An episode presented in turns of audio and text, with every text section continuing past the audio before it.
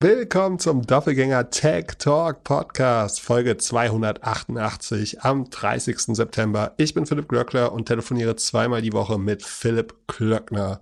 Heute haben wir eine schöne Big Tech AI Folge. Bevor wir anfangen, Pip, wie nennt man nochmal die Tatsache oder den Begriff davon, dass Amazon die Preise von allen Shops sieht und daraufhin die Preise bestimmt? Ich will Dynamic Pricing sagen, aber das ist es, glaube ich, nicht, oder? Doch, doch, ich glaube schon. Also du meinst, dass du in Reaktion auf den Markt deine Preise so fast real-time anpasst? Das ist genau, was man Dynamic Pricing nennt. Was sagst du denn? Ich habe irgend noch so einen anderen Begriff im Kopf, aber also nicht im Kopf, äh, den ich äh, in Vorbereitung zur heutigen Folge okay. gesucht habe. Hab. Ja. Aber die, die Frage war zu einfach, deswegen habe ich noch eine zweite für dich. Was ist ein Windhundprinzip? Windhundprinzip? Ähm, Habe ich noch nie gehört, tatsächlich. Das äh, kam zur Vorbereitung von der einen Karte, die wir jetzt verschoben haben. Aber das ist das Prinzip, dass äh, wer zuerst kommt, mal zuerst. Also der erste Hund gewinnt. Okay. Könnte man in Verbindung setzen zu äh, der Förderung für die Solaranlagen bei E-Autos. Ah, verstehe. Ja, das haben wir heute leider nicht. Äh, das ist auch nicht mehr aktuell und relevant. Äh, ich habe auch eine Überraschungsfrage von dir. Und zwar äh, lese ich dir einen Tweet vor.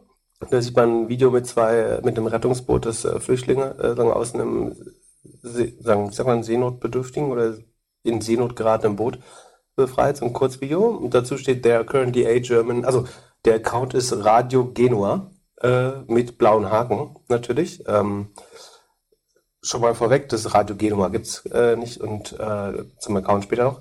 Uh, there are currently eight German NGO ships in the Mediterranean Sea collecting illegal immigrants uh, to immigrants to be unloaded in Italy. Uh, these NGOs are subsidized by the German government. Let's hope AfD wins the election to stop this European suicide.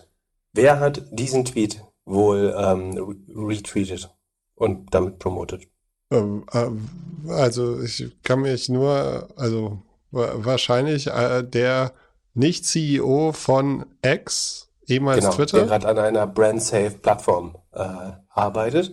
Also er hat mit den Worten, ist the German public aware of this? Fragezeichen. Da inzwischen prangern Community Notes an den äh, an beiden Posts, aber äh, retweetet, also gibt, was dadurch passiert ist, dass es jetzt innerhalb von wenigen äh, 4 p.m., vor zwei Stunden ist es gestartet, es hat dadurch jetzt schon bereits 10 Millionen Views bekommen. Dieser Account, lustigerweise, dieser Account Radio Genua ist, ich weiß nicht, ob es mal ein gestohlene Domain war oder so, auf jeden Fall ist es jetzt ein blau behagter, ähm, offensichtlich nicht verifizierter Twitter-Account, dessen einzige Funktion ist, Leute in einen Telegram-Channel äh, zu faddeln. Also schaust du in die Bio für diesen äh, Account oder in sämtliche Posts äh, von dem Account, kommst du, wirst du, egal was du machst, sofort zu Telegram äh, geschubst. Und Elon Musk äh, verpasst er, also Elon Musk ist natürlich bewusst, dass egal was er postet oder so wie er das postet, ist ja auch vollkommen klar, dass er da Öffentlichkeit drauf lenken will, um die deutsche Öffentlichkeit äh, endlich zu informieren, dass wir mit Steuergeldern äh, äh, illegale Migration fördern. Und es ist natürlich bewusst, äh, dass er damit Aufmerksamkeit erweckt äh, auf einen vollkommen ungeprüften äh, Sachverhalt von einem, äh, ich will nicht sagen Fake News Account, aber ein Account, der eindeutige Ziele äh, verfolgt äh, sagen, bekommt auch sofort, was man sich verdient äh, mit solcherlei Posting. Also die rechte Influencerin Naomi Seibt, äh, der Pseudo-Journalist Lukas S., äh, die Schweizer Weltwoche kommentieren fleißig darunter. Leute sagen, wir sollten es mal mit Faschismus probieren in Deutschland, weil wir es noch nie gemacht haben und das immer eine gute Idee ist. Äh, ja, dann kommt ja Anti-Ukraine, äh, sehe ich gerade, das ist neue Anti-Ukraine-Propaganda, wo äh, viele sagen, ukrainische Soldaten äh, gezeigt werden, die äh, vorgeblich den Hitlergruß zeigen. Ähm, und so weiter und so fort. Äh, also das, was man immer bekommt, äh, wenn man äh, sowas postet oder da kommentiert. Ja, ähm, ich finde es mal wieder einigermaßen traurig, äh, dass, also, und dann gab es ja noch eine zweite News aus dem Twitter-Universum, weiß nicht, ob du das mitbekommen hast, die Code-Konferenz von The Verge lief ja äh, am Wochenende oder am Montag, wo Linda äh, Marionetto, oder wie heißt sie, ähm, äh, aufgetreten ist und eines der schlechtesten CEO-Interviews ähm, des, äh, also aller Zeiten, würde ich sagen, ist äh, im Race für schlechteste Interview, äh, CEO-Interview aller Zeiten. Ähm, sie wurde unter anderem gefragt, ob sie eine CNO, Chief Not, äh, Chief Not, äh, wie hieß das? Not in, äh, Not Executive at All Officer oder so, ich weiß nicht mehr. Kann man sich auf YouTube anschauen, äh, Linda Jacarino. Aber ich, äh, ich bin ein weiteres Mal, also zwei Fragen. A, was geht in Elon Musk Kopf vor oder was ist seine Agenda? Dass er glaubt, hey, ich mische mich mal in deutsche Politik ein und endorse einen Tweet, in dem aufgerufen wird, also in dem jemand sagt, ich hoffe, die AfD gewinnt die Wahlen, damit er sein Ende nimmt. Also das eine, wie, wie darf man das äh, laut obersten Gericht inzwischen sagen, dass eine Partei, die in Teilen faschistisch äh, ist, oder man kann einfach sagen, in denen viele Nazis äh, abhängen. Was muss ich halten? Äh, warum hin? Warum heute Deutschland? Was haben wir falsch gemacht? Ja, warum heute Deutschland? So. Warum, ob das jetzt, ich kann es nicht beurteilen, ob das war es oder nicht. Ich bin auf jeden Fall, ich würde immer für mich sind es äh, nicht illegale Flüchtlinge, sondern erstmal Menschen, die aus Seenot gerettet werden. Ähm, wenn Elon Musk möchte, dass die nicht gerettet werden, ist das äh, seine Sichtweise. Ich finde es keine besonders humane. Da, das Thema werden wir es nicht. Da darf man meinetwegen auch verschiedene Meinungen haben. Ähm, das macht eigentlich, glaube ich, zu dem netteren Menschen. Aber wie auch immer, aber warum Elon Musk glaubt, er muss sich jetzt gerade in die deutsche Politik einmischen und die deutsche Öffentlichkeit retten davor, dass sie, dass ihnen das nicht bewusst ist, obwohl es ja ausreichend in den Nachrichten kommt, dass es äh, flüchtlingsrettende Schiffe gibt oder aus Seenot, in Seenot geratene ähm, menschenrettende Schiffe ähm, gibt. Und das andere, was ich nicht verstehe, ist, warum Politiker, Unternehmer, Medien dem Typen immer auf den Arsch küssen, der regelmäßig antisemitische Posts entweder selber macht oder retweetet, äh, Faschisten promotet, Frauen, Gay, Alters, transfeindliche Posts äh, promotet. Ich verstehe es nicht. Und warum, warum er es nicht schafft, diese ganze Free Speech, die ihm so wichtig ist, mal für was Gutes zu nutzen. Er Dann will einfach nur anzünden. Er will einfach die ganze Zeit nur anzünden und Chaos verursachen. Das sche scheint ja auch so ein bisschen die Story aus dem Buch, aus seiner Biografie jetzt zu sein, dass er einfach nur irgendwie es liebt, Chaos zu haben und trotzdem alles hinkriegt und, und das macht. Und äh, ja, er, der hat da einfach Spaß doch, dran. das ist wahrscheinlich. Überprüft. Ja, also ich gebe dir recht. Äh, also das ist ein interessanter Aspekt, kann man sich im Interview äh, bei, wie heißt es, Sway, glaube ich, ne? Äh, oder On with Kara Swisher, da ist Walter Isaacson zu Gast und wird äh, gut, gut rangenommen, aber insgesamt, glaube ich, ist das guter Journalismus, was da passiert. Äh, äh, aber die Frage ist dann, er hat es definitiv nicht geprüft, sonst hätte diesen Account, äh, wie gesagt, wenn er glaubt, das ist das wichtigste Problem für Europa gerade, soll er es tweeten. Aber diesen Account zu retweeten, mit, verbunden mit dem Endorsement der, der AfD, also der Empfehlung, die AfD zu wählen, damit das Ende nimmt, ist das sein irgendwie Goldfisch-Aufmerksamkeitsspanne? Oder, also, wenn David Sachs das am Wochenende wieder in All-In, äh, wie sagt er, äh, thematisiert, dann ist mir klar, woher es kommt, aber ich verstehe es nicht. Also, warum er seine wenige Zeit dafür nutzt. Du könntest so viel Gutes machen. Äh, und du kannst so Free Speech für, für so viele gute Dinge nutzen. Und stattdessen siehst du Hass, Zwietracht und machst dich zum Tool von Putin. Äh, I don't know. Ja, ja. Äh, wahrscheinlich freut er sich, dass jetzt wieder Millionen und reden. dabei seinen direktesten Konkurrenten bei Free Speech, nämlich Telegram. Das ist die Definition von, von nützlicher Idiot, dass er um also wir wissen ja nicht warum. Wie gesagt, über die Motive kann man nur spekulieren und mir fällt es ehrlich gesagt schwer, irgendein sinnvolles Motiv daran. Also deins Chaos stiften ist tatsächlich noch das Beste, auf das man kommen kann. Ähm, aber auf dieser Mission, dieses Chaos zu äh, anzufeuern, promotet er einen Account, der Leute gezielt in eine Instagram-Gruppe, äh, sorry, in eine Telegram-Gruppe lockt, wo dann noch mehr so Scheiß abgeht. Also un, naja, unqualifizierte News geteilt werden, die ganz klar in eine Richtung gehen. Jetzt, sorry, ich kann mir einfach nicht vorstellen, dass es gut ausgeht, wenn der Mensch noch mehr Macht bekommt. Wie? Wie soll das funktionieren? Ich glaube nicht, dass er ein schlechter oder böser Mensch ist, aber ich weiß nicht, entweder liegt seine Substanzen, die er nimmt, oder dass er wirklich sehr bipolar ist und heute so, oder irgendwas immer die, die letzte Info, die ihn erreicht, für ihn gerade die wichtigste ist, äh, was, was ich so ein bisschen nachvollziehen kann sogar. Aber man muss doch irgendein Regulativ haben, irgendein Feedback-Circle, der einen, wenn man so einen Quatsch macht, einfach sagt, hey, das war dumm. Vielleicht wird Linda ja wirklich ja, noch zur CEO von Twitter ja. X und dann hat sie immer so einen Button, wo sie seine Tweets freischalten darf. Also ähnlich wie in einer guten Corporate Communication, dass dann so Head of Communications nochmal drüber liest, so, bevor genau so irgendwas klang veröffentlicht Interview wird. nicht. Ihr Interview klang A so, also dass ich ihr noch äh, sagen bis Ende des Jahres gebe, beziehungsweise war auch deine. Also ich habe dich, ich habe dir das Interview geschickt und gesagt, wie lange ist sie noch da?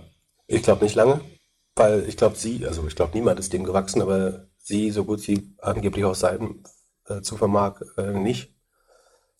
Und ganz sicher lässt er sich nicht von ihr maßregeln. Das sieht man ja an vielleicht stellen, sondern ihr Job besteht gerade darin, im Nachhinein den Eindruck zu erwecken, dass sie halbwegs on board ist mit dem, was passiert. Also dass alles, was er irgendwie nach irgendwie drei Esslöffeln Ketamin raushaut, noch zu sagen, ja, das war mir, das hatten wir vorher alles besprochen natürlich. Ich bin über alles im Bilde, was Elon nachts in seinem Privatjet äh, auf 30.000 Fuß Höhe äh, unter Drogen macht. Natürlich war das alles vorher mit mir abgestimmt. Ich bin hier ja die CEO. No fucking way. Okay, ähm, gen genug zu dem Thema. Ich habe schon jetzt keinen Bock mehr. Ähm, wir machen heute die, die kurze, schnelle, also wir sind ja heute vertauschte Rollen. Äh, wie immer, wenn ich, ich äh, befinde mich in der Toskana.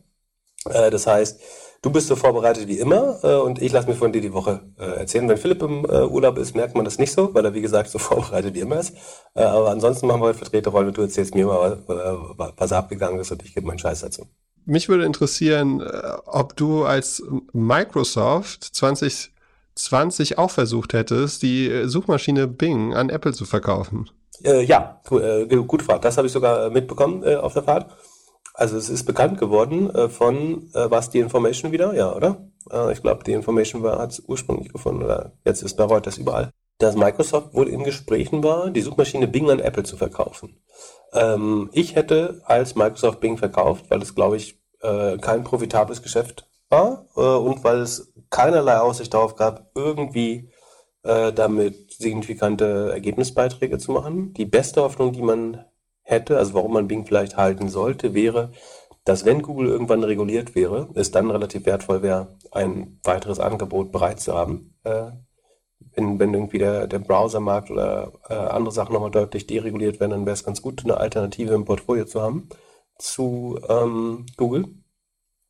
Ansonsten, ich verstehe vor allen Dingen, warum Apple das nicht angenommen hat. Ähm, also A, glaube ich, weiß ich nicht, ob das kulturell zusammenpasst, das Bing-Team und, äh, also was kaufst du bei Bing? Ein paar Nutzer, die es nicht geschafft haben, äh, ihren Browser oder ihre Suche umzustellen, ähm, die aus Versehen immer wieder äh, auf Edge klicken äh, und vielleicht das Team, das, ob das 100 Prozent, ähm, Microsoft sitzt in Redmond bei Seattle, ne?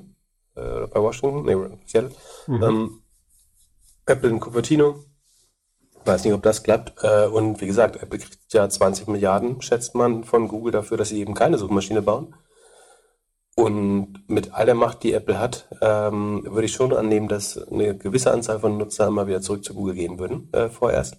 Und dass die 20 Milliarden reiner EBIT-Beitrag äh, und sagen 100% Cashflow wertvoller sind als die Chance, eine eigene Suchmaschine aufzubauen, weil sie letztlich mindestens 50 Prozent der Einnahmen sowieso bekommen, ohne irgendwelche CapEx, irgend, ohne irgendwelche operativen Ausgaben zu haben. Wenn du die gesamte Marge eines Geschäftsmodells bekommst, ohne die Kosten, also man könnte sagen, Search hat eine 50 Prozent Marge, das ist, glaube ich, realistisch. Äh, ich glaube, es könnte mehr haben, wenn man es nicht so wie Google fährt. Ähm, und was Apple kriegt, ist eigentlich 50 Prozent von jeder Suche. Also die gesamte Marge können sie oben abschöpfen ohne dass sie irgendwas an den Kosten tragen müssen.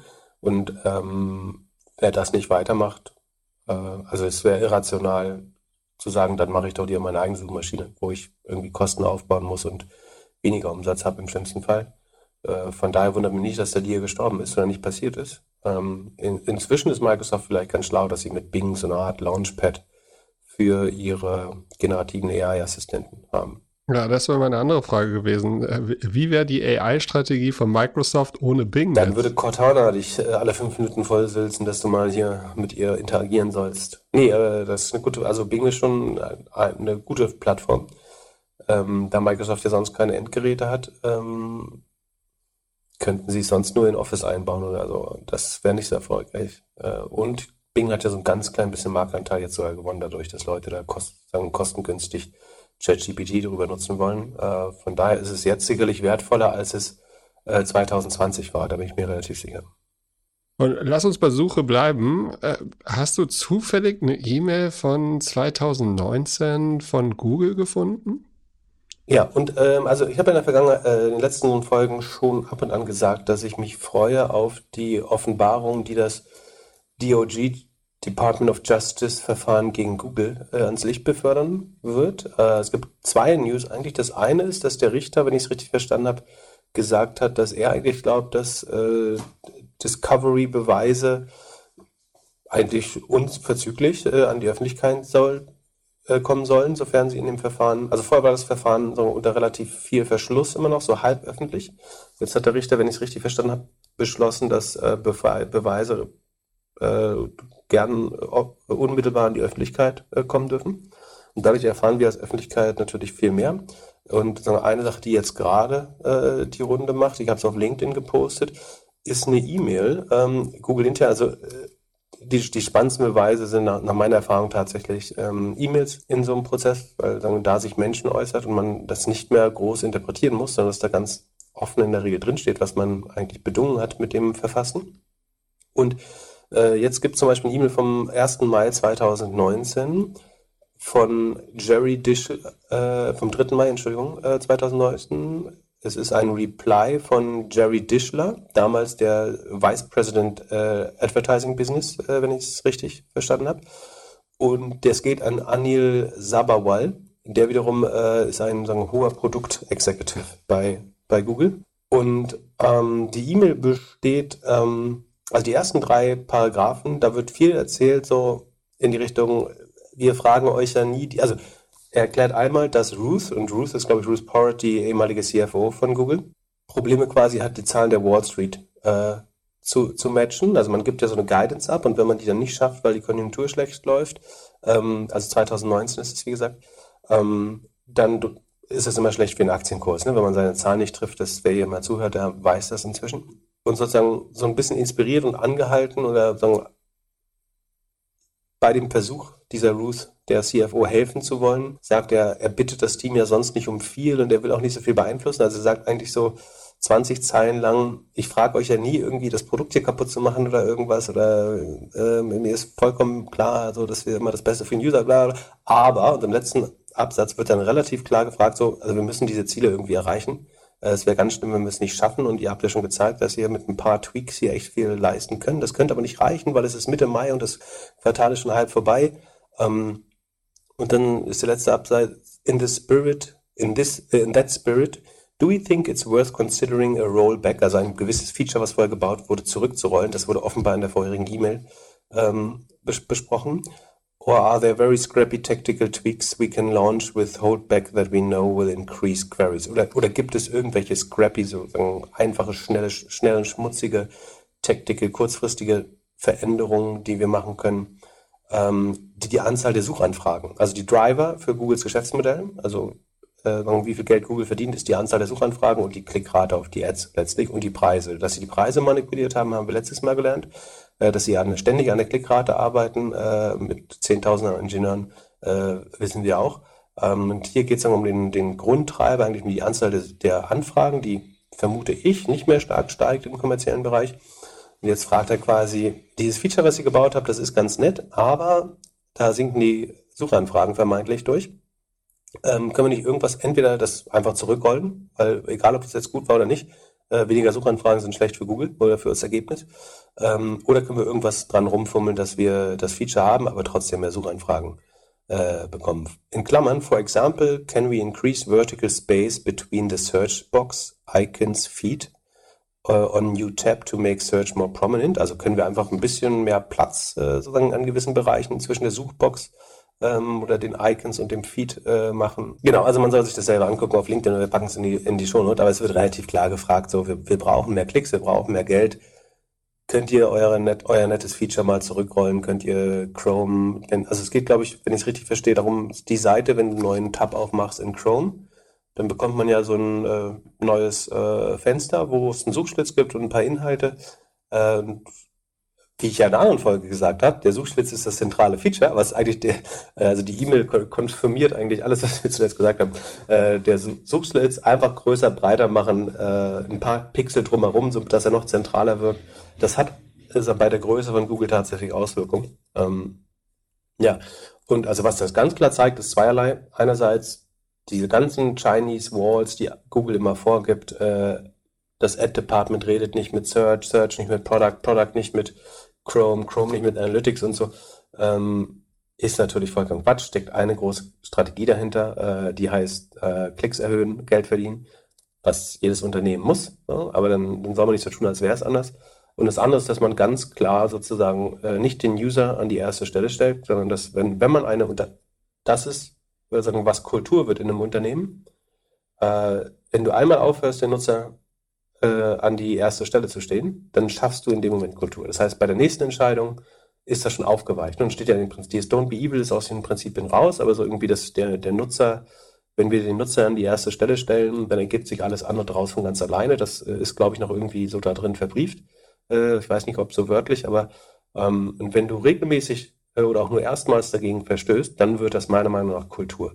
Äh, weil Leute beim nächsten Mal in Antizipation, welche D Diskussion jetzt daraus entsteht, direkt so entscheiden, weil sie wissen, es kommt eh gleich der Typ um die Ecke und sagt, hey, mein Zielteam, Zielteam erreicht ähm, unsere Ziele nicht und wollt ihr, dass sie morgen alle nicht mehr alle mit euch in der schönen kan äh, Cafeteria essen gehen können? Ähm, und ja, dafür ist das ein schön, also ich hoffe, dass dieses Verfahren äh, noch mehr Transparenz schafft. So, es geht nicht darum, Google zu bashen, sondern es geht um Transparenz. Ich glaube, Transparenz führt immer zu guten Dingen und das, die, die, die Öffentlichkeit würde, uh, the, the German uh, public deserves to understand how Google acts here, würde Elon Musk sagen. Ähm, ich fand eine der letzten Satz, Sätze am besten. Äh, übersetzt, ich möchte auch nicht, dass die Botschaft lautet, wir machen diese Sache, weil das Ads-Team Einnahmen nee, braucht. Genau, die Botschaft soll leiten. Also, das ist ja genau die, die, die Aussage. die, das ist ja genau die Aussage. Ja, die Botschaft soll, soll heißen, Anil, sag du das mal, damit nicht ich der Typ bin, der, damit das Ads-Team das nicht selber durchdrückt. Sag du das doch mal als Produktguy. Ja, das ist ja schon ein Text, genau, ja. Aber ja, so, so groß ist eigentlich der Unterschied nicht. Also am Ende, der, ein Supermarkt entscheidet auch, wo er seine Produkte hinstellt, damit er mehr Eigenmarken verkauft ja. oder so. Aber klar, als, äh, als SEO oder als Google-Versteher äh, hat man immer äh, das Gefühl, die sind autark. Kurze Werbeunterbrechung. Unseren heutigen Sponsor Notion nutze ich jeden Tag für meine Podcast-Notizen. Angefangen habe ich mit einem Dokument pro Folge. Heute habe ich für jedes Thema bzw. jede Firma ein Dokument, welches ich immer wieder erweitere. Somit habe ich über die Jahre eine Datenbank mit allen Doppelgänger-Themen aufgebaut. Und jetzt mit der Notion KI kann ich mich noch besser vorbereiten, weil ich die Notion AI einfach Fragen zu meiner persönlichen Doppelgänger-Datenbank stellen kann. Notion ist ein Ort, an dem jedes Team schreiben, planen, organisieren und die Freude am Spielen wiederentdecken kann. Notion vereint deine Notizen und Dokumente an einem einzigen Ort, der einfach und schön gestaltet ist und in dem KI direkt integriert ist, ohne separates KI-Tool oder zusätzliche Browser-Tabs. Probiere Notion kostenlos aus, gehe einfach auf notion.com/dg für Doppelgänger, alles kleingeschrieben, notion.com/dg und beginne deine Ideen in die Taten umzusetzen. Und durch die Verwendung unseres Links unterstützt du zusätzlich unsere Show. notion.com/dg. Viel Spaß mit der weiteren Folge. Werbung Ende.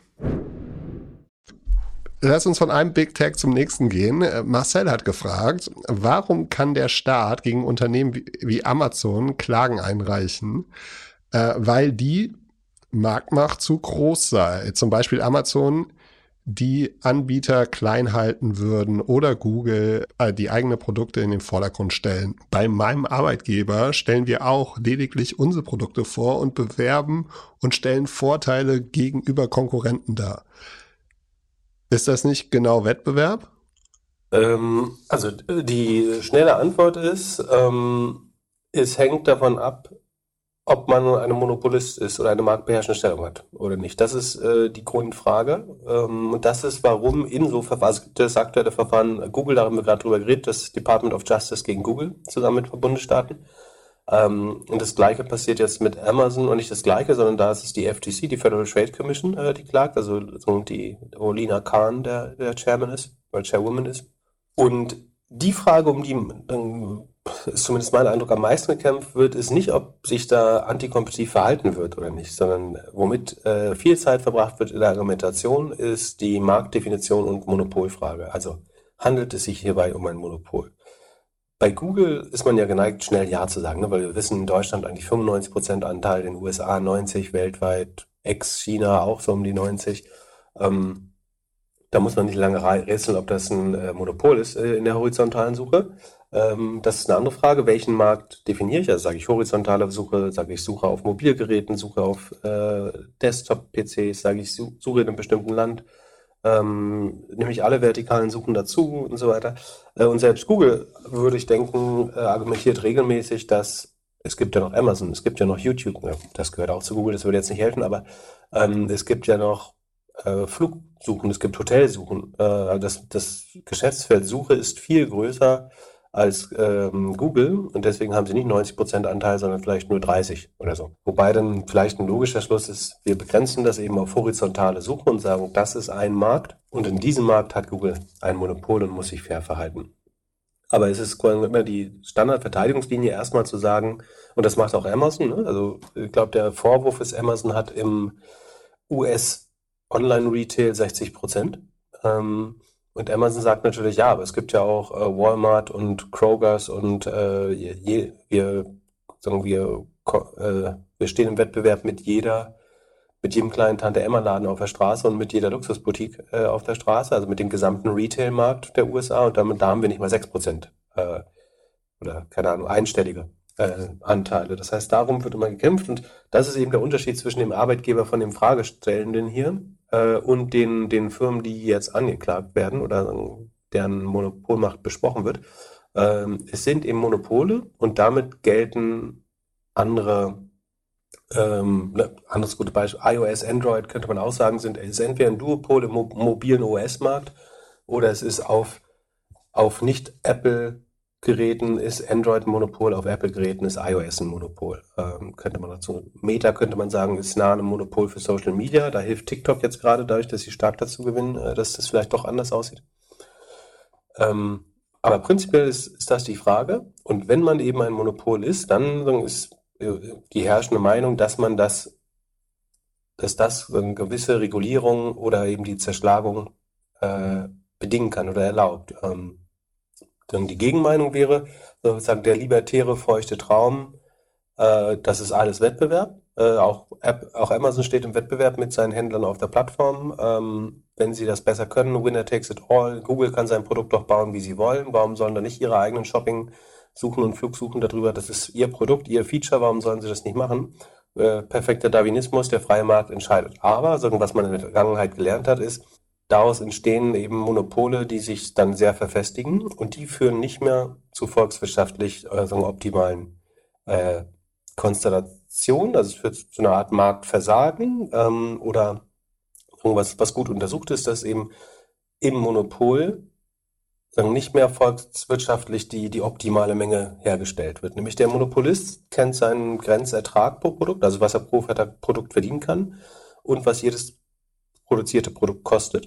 Ähm, und der Monopolist ist geneigt, nur so weit Produkte herzustellen, bis der Gewinn maximal ist. Das heißt, wenn irgendwann man zwar noch zusätzlichen Umsatz und sogar zusätzlichen Gewinn machen kann, aber die Gewinnmarge nicht mehr steigert zum Beispiel ähm, pro Produkt, dann sagt er, ich höre jetzt auf zu, äh, das ist jetzt ineffizient für mich, äh, weiter zu produzieren. Und bei perfekter Konkurrenz, also einem atomistischen Markt oder vielen, vielen ähm, Anbietern, da wird deutlich mehr hergestellt und es wird ein niedrigerer Punkt auf der Preisabsatzfunktion gewählt. Das heißt, es gibt mehr Output, mehr Produkte zu niedrigeren Preisen. Dadurch haben die Hersteller ein bisschen weniger Rente. Also man unterscheidet Produzentenrente und Konsumentenrente. Das, die Produzentenrente ist quasi der Gewinn aller Hersteller zusammen. Im Monopol, im Monopol nur der Gewinn des Monopolisten. Äh, und im Monopol ist die Produzentenrente, also die Monopolrente maximal. Aber in dem Zustand kompletter Konkurrenz ist es eben so, dass die kombinierten Renten, nämlich die der äh, Produzenten und der Konsumenten ähm, und der Gesamtoutput maximal sind ähm, und dadurch mehr zu günstigeren Preisen hergestellt wird und die, die Nutzer dadurch mehr Nutzen erfahren oder mehr Wohlfahrt äh, vereinnahmen können die Konsumenten. Das heißt, volkswirtschaftlich ist es das deutlich bessere Ergebnis. Und deswegen versucht man Monopole entweder zu verhindern. Äh, es gibt aber Bereiche, wo die sich natürlich bilden. Ähm, man könnte jetzt Strom, Wasser, also typischerweise Infrastruktur zum Beispiel, aber auch Modelle mit starken Netzwerkeffekten, wie die Google-Suche vielleicht. Ähm, deswegen versucht man das zu verhindern, weil Antitrust macht man nicht, weil man glaubt, es ist ähm, es ist nicht fair, wenn ein Unternehmen gewinnt, sondern Antitrust soll Konsumenten äh, schützen oder die so Gesamtvolkswirtschaft, aber eigentlich vor allen Dingen Konsumenten und Preise, weil der Monopolist eben immer dazu neigt, entweder Preise zu überziehen oder eben nicht genug herzustellen, ähm, damit die Preise oben bleiben. Ähm, der ist nicht verleitet, sozusagen die, die Preise zu senken, um noch ein paar mehr Produkte hin, herzustellen und abzusetzen. So, äh, das ist der Unterschied. Dann sagen, führt das zu weiteren Ineffizienten eigentlich noch. Also warum ist die Gesamtrente schlecht? Da kann man zusätzlich noch hinzufügen, äh, es gibt eine gewisse sagen, allokative äh, Ineffizienz. Das ist eben, dass man, dass nicht genug hergestellt wird, äh, nicht so viel hergestellt äh, wird, wie hergestellt werden könnte. Also die volkswirtschaftlichen Ressourcen werden nicht perfekt allokiert. Ähm, dann gibt es eine technische Ineffizienz. Das ist nämlich, dass es im Monopol keinen Kostendruck mehr gibt. Äh, dadurch die Kostenkurve, dazu müsste man jetzt die Preisabsatzfunktion mit der Grenzkostenfunktion vor sich sehen, aber ich versuche mal zu beschreiben. Also wo der Punkt ist, wie viel ich produziere, hängt grundsätzlich davon ab, was meine Kosten pro Produkt sind und was meine Abgabe, äh, der, der Preis, den ich bei, bei, bei den verschiedenen Abgabenmengen erreichen kann. Ne? Das setze ich wenig ab, kann der Preis sehr hoch sein. Will ich viel verkaufen, muss ich niedrigen Preis wählen. Also es ist so eine fallende Preisabsatzfunktion. Äh, und dem entgegen, sozusagen, um den so einen konoschen Punkt da zu finden, äh, steht die Kostenfunktion. Und wenn die Kosten, wenn es jetzt aber keine Kostendisziplin mehr gibt im Unternehmen, weil ich habe keine Konkurrenz, es gibt keinen Konkurrenzdruck, dann neigt es dazu, dass die Kosten zu hoch sind. Das heißt, der Punkt wird noch weiter nach links verschieben, verschoben und es lohnt sich noch früher nicht mehr zu produzieren für den Monopolisten, weil seine Kosten zu hoch sind. Ähm, das heißt, es erscheint noch früher nicht opportun, äh, den Output zu erhöhen. Und Dadurch kommt es zu einer weiteren sagen, Einengung oder Einschränkung des Outputs. Ähm, gutes Beispiel würde ich da sagen, sind die Tech-Konzerne, die meiner Meinung nach alle viel zu hohe Kosten äh, haben, weil sie keinen Kostendruck haben oder keinen Wettbewerb, keinen vernünftigen Wettbewerb. Ähm, stellen sie viel zu viele Leute ein äh, und konkurrieren nicht über die Produkte, sondern äh, saugen einfach Leute auf. Und dann gibt es eine qualitative Ineffizienz noch. Äh, das heißt eigentlich, dass du äh, als als Monopolist auch wenig Innovationsdruck hast und tendenziell schlechte Leistung, schlechten Service anbietest. Äh, gutes Beispiel dafür die E-Mail, die wir eben gelesen haben. Ne? Google sagt halt, boah, mehr Geld, warum nicht? Produkte ein bisschen schlechter machen, why not? Who cares? Kriegt doch keiner mit. Sollen die Leute doch zu einer anderen Suchmaschine gehen? äh, also das ist halt, was tatsächlich passiert ist. Man könnte als Beispiel auch den schlechten Kundenservice von US Cable Companies, von äh, Deutsche Bahn, was weiß ich, was man da als äh, reguliertes Monopol wählen würde. Die sind alle nicht für guten Kundenservice und hohe Innovation äh, bekannt. Ein schönes Beispiel ist auch AT&T, die in den Bell Labs ähm, ja so verschiedene Innovationen haben äh, sagen, verrotten lassen, das Modem und so weiter, weil es ihr Monopol angegriffen hätte. Oder jetzt Google, die mit AI erst sehr spät rausgekommen sind, weil das äh, bisherige Modell einfach spannender wäre. So, das sind die ganzen Effekte, warum Monopole eben äh, bekämpft werden. Und wie gesagt, daran denken, es geht nicht darum, dass man äh, gegen Wettbewerb ist, sondern mal Wettbewerb fördern, weil das zu besseren Ergebnissen für die Konsumenten und Bürger damit die Ableitung daraus oder die, die Rechtsfolgen sind, dass du dich eben nicht verhalten kannst wie jede andere Firma mit deinem Wettbewerb. Also du kannst, stell dir mal vor, dein Stadtwerk, das ist ja ein reguliertes Monopol, sagt jetzt, äh, wir haben gerade investiert in Busch Jäger oder Gira. Du kannst, wir, wir liefern Strom jetzt nur noch durch Busch Jäger. Wir bauen unseren eigenen Stecker und du musst jetzt alle, die unseren Strom haben wollen, müssen. Äh, es wird im Stecker erkannt, ob das äh, irgendwie dir das richtige Stadtwerk ist und wenn das nicht passt, äh, liefern wir den Strom nicht mehr oder so. Äh, das willst du ja nicht. Oder das, dein Wasserwerk gibt dir nur noch Wasser, wenn du es durch ein Geberitbecken läuft. Aber die Post sagt, wir nehmen noch Briefe auf Leitspapier oder die mit, äh, keine Ahnung, Cavendish-Füllern äh, geschrieben äh, oder Kugelschreibung geschrieben wurden. So, oder. Das heißt, diese, wenn Monopole entstehen, werden sie halt entweder zerschlagen, äh, um wieder Konkurrenz zu schaffen. Dafür ist AT&T ein gutes Beispiel oder Standard Oil. Also Rockefeller ist ja so reich geworden mit Standard Oil ähm, oder Andrew Carnegie, das äh, amerikanische Stahlmonopol. Äh, so, das heißt, man kann sie zerschlagen oder man kann sie regulieren. Ähm, und was dazugehört, ist eben, dass sie gewisse Must sogenannte Must-Carry-Vorsehungen, dass man sagt, äh, wenn du die Eisenbahn bist, kannst du nicht sagen, wir lassen niemanden mehr am Brennerpass durch äh, oder so, oder wir lassen niemanden mehr auf unseren Gleisen fahren, sondern äh, die DB Netz muss halt unter gewissen äh, sagen, Voraussetzungen, also dass man irgendwie die richtige Spurbreite hat und ein WC an Bord und eine, eine sichere, geprüfte Bahn und so weiter und so fort, äh, muss die Bahn jeden Anbieter, also jedes lokale, regionale ähm, Unternehmen, aber auch so ein Flixtrain oder die, ähm, die französische Bahn oder italienische Bahn oder polnische, tschechische Bahn, die dürfen, müssen alle in Europa auf den Bahnen der Deutschen Bahn fahren dürfen, müssen dafür Geld abgeben und das muss sozusagen zu fairen Bedingungen passieren.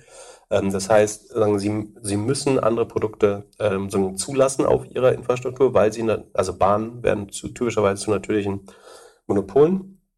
Ähm, Self-Preference wird in der Regel untersagt, also darfst deine eigenen Produkte nicht bevorzugen. Das ist ja, was man Google zum Beispiel unterstellt mit den Shopping, Travel, Hotel, Integration äh, und so weiter. Dass sie da ihre Marktmacht ausnutzen, indem sie ihre eigenen Produkte nicht ihrem eigenen Ranking-Algorithmus aussetzen, sondern sie einfach oben drüber stellen. Ähm, du kannst, du darfst zum Beispiel nicht irgendwelche, also es gibt Refusal to Supply, du darfst irgendwelche Leistungen nicht selektiv erbringen oder diskriminieren. Also stell dir vor, ähm, die Lufthansa und die Fraport sind miteinander irgendwie verbandelt und Fraport sagt jetzt, ja, hier von der Turkish Airlines enteisen wir die Flugzeuge aber nicht. so, wir haben klar, einen Enteisungsservice, aber den stellen wir nur äh, Star Alliance Flugzeugen äh, zur Verfügung. Ähm, das geht immer auch nicht, sondern so ein Refusal to Supply. Du, du darfst nicht einfach sagen, wir, äh, wir betanken eure Flugzeuge nicht äh, oder wir, wir enteisen die nicht oder alle anderen Entsagungen von Dienstleistungen, die wichtig für den Betrieb äh, sind. So, und das sind so die typischen Sachen, die man sozusagen bei Monopolen klärt, dass wenn das nicht gegeben ist, dann wäre es wettbewerbsfeindliches Verhalten. Das versucht man zu unterbinden oder zu regulieren oder direkt äh, eben Regeln aufzustellen, dass das nicht passiert. Ähm, und andernfalls dreht, droht, also das Negativszenario wäre eben Standard Oil, wo dann irgendwann sie den Öltransport komplett besessen haben. Das heißt, du hättest eine Ölquelle haben können, aber du hättest keinen Waggon mal auf der äh, Eisenbahnschiene gefunden, der das für dich transportiert oder das Tankstellennetz äh, gehört inzwischen auch Standard Oil. Ähm, und bei Google könntest du sagen, die könnten das auch, dadurch, dass sie ganz oben Upper Funnel in der Suche sitzen, könnten sie das immer weiter auf alle Märkte runterbrechen. Also Google könnte sagen, hey, nach äh, Reisen suchen eh alle Leute bei uns. Warum sollte noch irgendjemand außer uns äh, Reisen anbieten? Das sind ja immer wir, womit das anfängt. Deswegen ähm, drückt. Und man hatte ganz gut gesehen, wie sie Google Shopping einfach über Nacht zum Marktführer gemacht haben. Als Google Shopping das erste Mal über den SERPs stand, ähm, hat hat es damit eigentlich die Nummer eins im Markt erklärt. Also Google hat von einem auf den anderen Tag sein eigenes Produkt zum Marktführer gemacht. Und das ist eigentlich, was du genau nicht willst, äh, weil es wettbewerbsschädlich für alle anderen äh, Produkte ist. Äh, und geschädigt ist, wie gesagt, nicht nur die anderen Firmen, sondern vor allem die Konsumenten, die in dem Fall vielleicht nicht mehr die besten Preise bekommen, weil Google Shopping keinen Anreiz hat, das beste Produkt zu bauen, keinen Anreiz hat, strikt nach Preis äh, absteigend äh, zu äh, aufsteigend zu listen, ähm, sondern vielleicht die mit den höchsten CPC äh, oben dran stellt. Ähm, und genau das ist, was du eigentlich ähm, ver ver vermeiden möchtest. Zurück zu Amazon.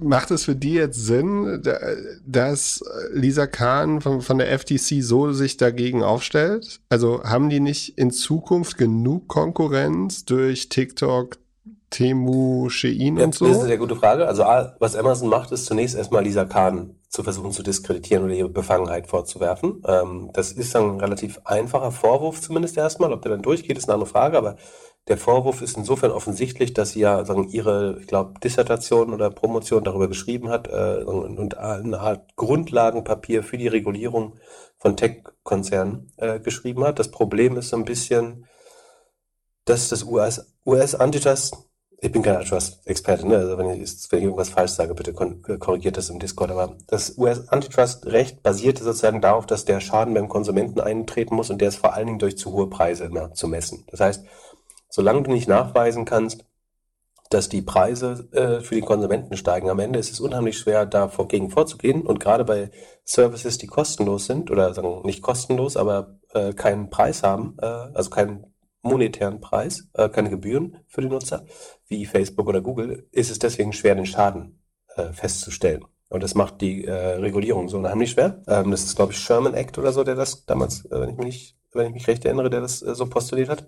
Und Lina Kahn hat quasi das, äh, wenn ich mich recht erinnere, war das der Inhalt der Arbeit, dass sie gesagt hat, so wir können nicht weiter darauf schauen oder es ist eben die langfristige Preisentwicklung, dass die Nutzer auf Amazon nicht mehr die besten Preise finden oder auf Booking.com könnte man auch ein gutes Beispiel nehmen. Ne? Also der Wettbewerb funktioniert bei Amazon ja zum Beispiel deswegen nicht mehr, weil Amazon ähm, den Händlern sagt, ihr dürft keine besseren Preise auf anderen Plattformen anbieten, äh, inklusive eures eigenen Shops. Und jetzt ist ja so, dass der Händler bei Amazon bis zu 20% Take Rate, vielleicht sogar ein bisschen mehr zahlt äh, und abgeben muss an Amazon. In seinem eigenen Shop könnte er es eigentlich auch 10% günstiger verkaufen und hätte immer noch mehr Marge als bei Amazon. Aber das ist ihm verboten. So, und darunter leiden natürlich Konsumenten, weil wir könnten einen besseren Preis haben. Der Shop könnte es 10% günstiger auf seinem eigenen Shop verkaufen, könnte es bei Idealo listen, einen kleinen Klickpreis zahlen und es könnte bessere Preise für Konsumenten geben. Warum es unter anderem bei Idealo oft äh, oder eine überwiegende Anzahl der Fälle bessere Preise gibt als bei Idealo. Äh, schön, bei Idealo bessere Preise als bei Amazon gibt. Ähm, aber ähm, wo kam ich jetzt her? Ähm, genau, da, ich glaube, das stellt sie so ein bisschen äh, dar und wa warum man eben nicht nur nach den direkten Preiserhöhungen äh, jetzt in dem Fall für die Händler oder so schauen kann, sondern äh, es da ein neues äh, Machwerk braucht, für, wenn ich es recht verstehe. Ja, und, aber man könnte doch argumentieren, dass Amazon genug Konkurrenz hat durch die. Achso, genau, das war die andere Frage. Ah, stimmt, genau. Äh, das, und das ist, das werden sie sicherlich tun in der Verteidigung. Sie werden natürlich sagen, es gibt auch mehr Konkurrenz denn je. Shein, Temu, äh, die überrennen uns. Wenn wir es nicht machen, macht China. So Patriotismuskarte. Äh, genau das wird die eine der Verteidigungslinien sicherlich sein. Das, äh, es gibt überhaupt keinen äh, Beleg dafür, dass der, die Intensität, die Konkurrenzintensität sinkt. Wobei, als, also ich würde als, als die äh, FTC in dem Fall natürlich zeigen, dass die Anzahl der Amazon-Händler gerade brutal zurückgeht. Äh, und vielleicht kann man die Preisentwicklung auch äh, gut messen. Aber Sie werden sagen, der Konkurrenz, es gibt hier Portale, die haben innerhalb von Monaten Hunderte von Millionen von Nutzern äh, und Bestellungen äh, akquiriert. Die, sie drücken den Preis äh, unter Amazon-Preise. Wir befinden uns im schlimmsten Wettbewerb aller Zeiten äh, mit denen. Die genau genommen verkaufen die das ja im Fall von Shein für das Hälfte, die Hälfte von Amazon oder bei Temo für ein Viertel von Amazon. Ähm, und hier habt ihr doch eure Competition. Und äh, zu einem gewissen Grad kann man äh, dem folgen sogar. Ob sie deswegen ihre Händler fair behandeln, ist eine andere Frage. Aber ja, das ist, äh, also es geht in der Regel um die, um die Marktdefinition, äh, also welchen, welchen Markt schaut man sich an, ist man in diesem Markt, wie groß ist dann der Marktanteil in diesem konkreten Markt ähm, und dann wie hat man sich verhalten. Ähm, das wiederum ist vergleichsweise ein, einfach, da hat man halt viele Leute, die halt nachweisen können, dass man, also diese, diese Bestpreisklausel wird ja regelmäßig kassiert, ne? Die hat man Booking aberkannt in der EU. Ähm, warum sollte Amazon das, das dürfen? Äh, selbst in China, wo war das ja, äh, wo Alibaba und Tencent äh, reguliert wurden, war das ja auch einer der Angriffspunkte, wo man gesagt hat, das läuft aber nicht mehr.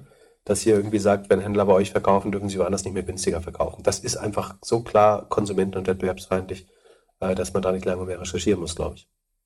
Aber dann müssten sie doch eigentlich auch Dynamic Pricing verbieten. Dynamic Pricing würde nach unten hin ja Wettbewerb fördern. Also dann, wenn, wenn alle sagen, mit Hilfe von Technologie Realtime die Preise senken, äh, wäre das ja gut. Wenn das funktioniert wie bei den Tankstellen, sage ich mal, dass äh, am, Ost, am Karfreitag oder grünen Donnerstag äh, auf dynamisch die Preise alle hochgehen auf einmal, äh, also dass das zu einer Art technischem Kartell wird, äh, könnte es auch andersrum ja, aber, sie, aber die Marken würden ja auch dadurch, also die Endkonsumenten gewinnen, okay, weil die Preise meistens nach unten gehen, aber für Marken ist es ja auch fast unmöglich, ihre Marge irgendwie einigermaßen im Griff zu halten. Es muss ja nur, es muss, muss ja nur irgendeiner das gleiche Produkt auf Amazon für einen ja, Euro aber da günstiger würde ich sagen, da bin ich mir nicht Oder sicher, ob die den Shop. Schutz verdienen. Also wenn jemand das günstiger anbietet als du, das ist erstmal, also da finde ich schwer, den Konsumentenschaden klarzumachen. Du könntest sagen, und dafür gibt es eben dann Regelungen wieder, also die Worte sind früher auch schon mal bei uns gefallen, Predatory Pricing, Dumping oder Bundling.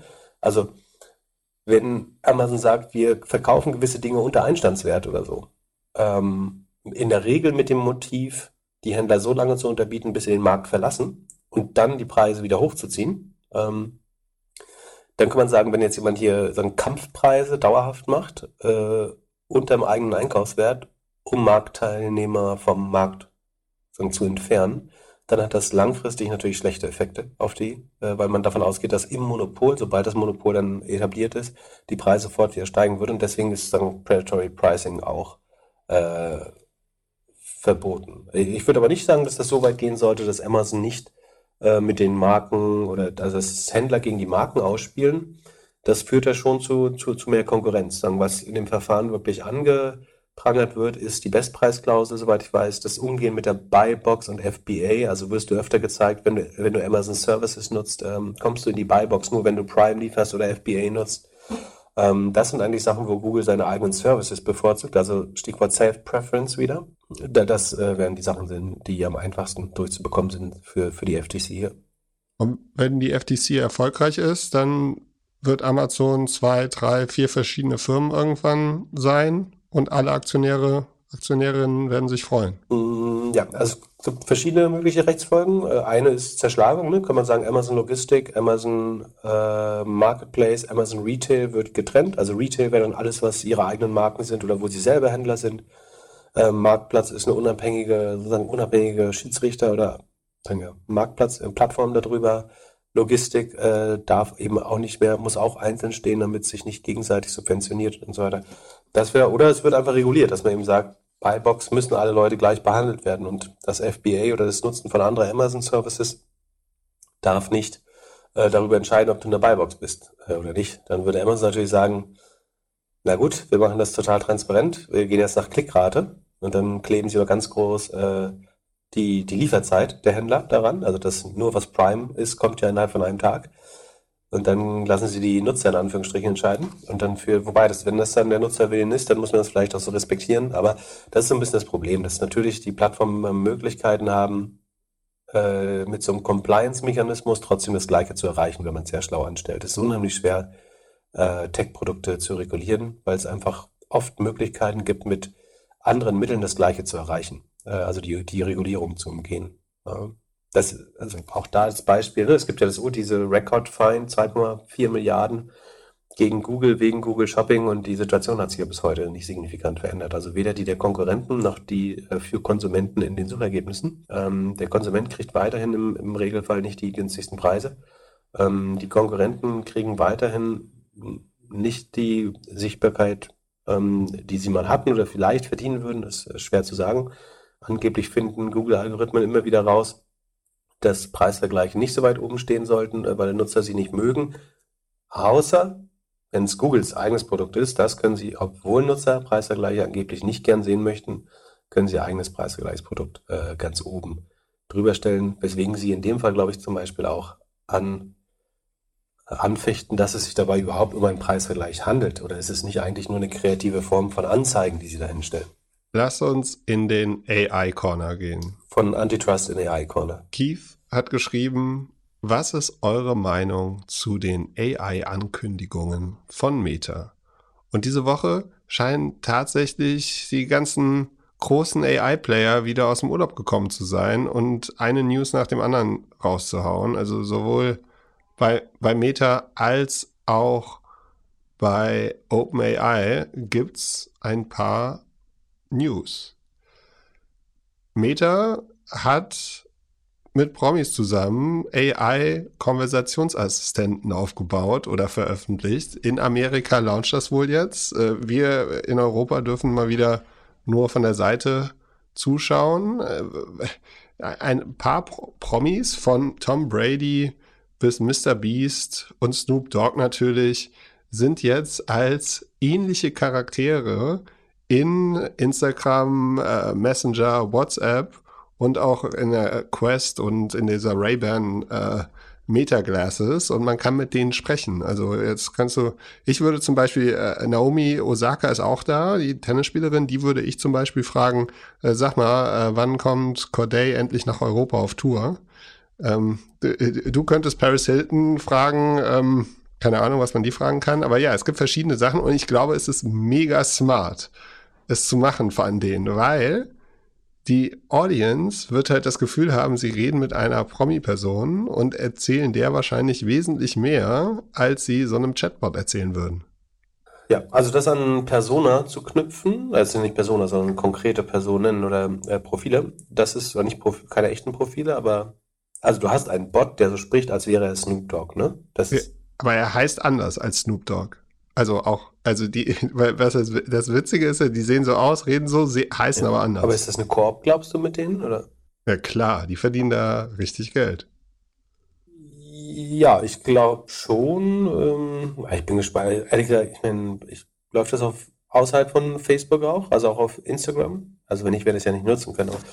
Ja, Aber halt nur in Amerika. Ich finde es jetzt keinen so großen Product Launch. Ähm, ich bin gespannt, wie es engagementmäßig, also ob das über eine Spielerei hinauskommt. Tatsächlich sind ja so viele Menschen in Amerika einsam und allein. Also nicht nur da, sondern auch hier. Dass äh, das vielleicht wirklich spannend ist, wenn du gar nichts zu tun hast, mit einem Chatbot zu äh, chatten, der eine gewisse Identität hat, könnte man ja im weitesten Sinne sagen. Ne? Also du, du weißt, dass es zunächst erstmal keine echte Person ist, aber sie es ist halt ein lustiges Gespräch mit jemandem, der so redet wie ein Rapstar oder wie ein Sportstar oder ein Comedian.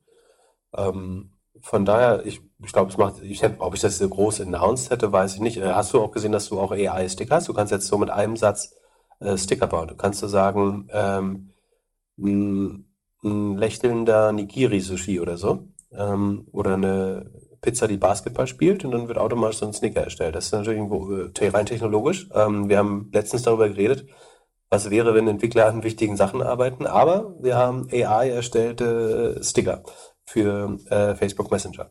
Äh, das bedeutet, du kannst über Facebook Messenger bald irgendwelche Hawaii-Pizzen verschicken.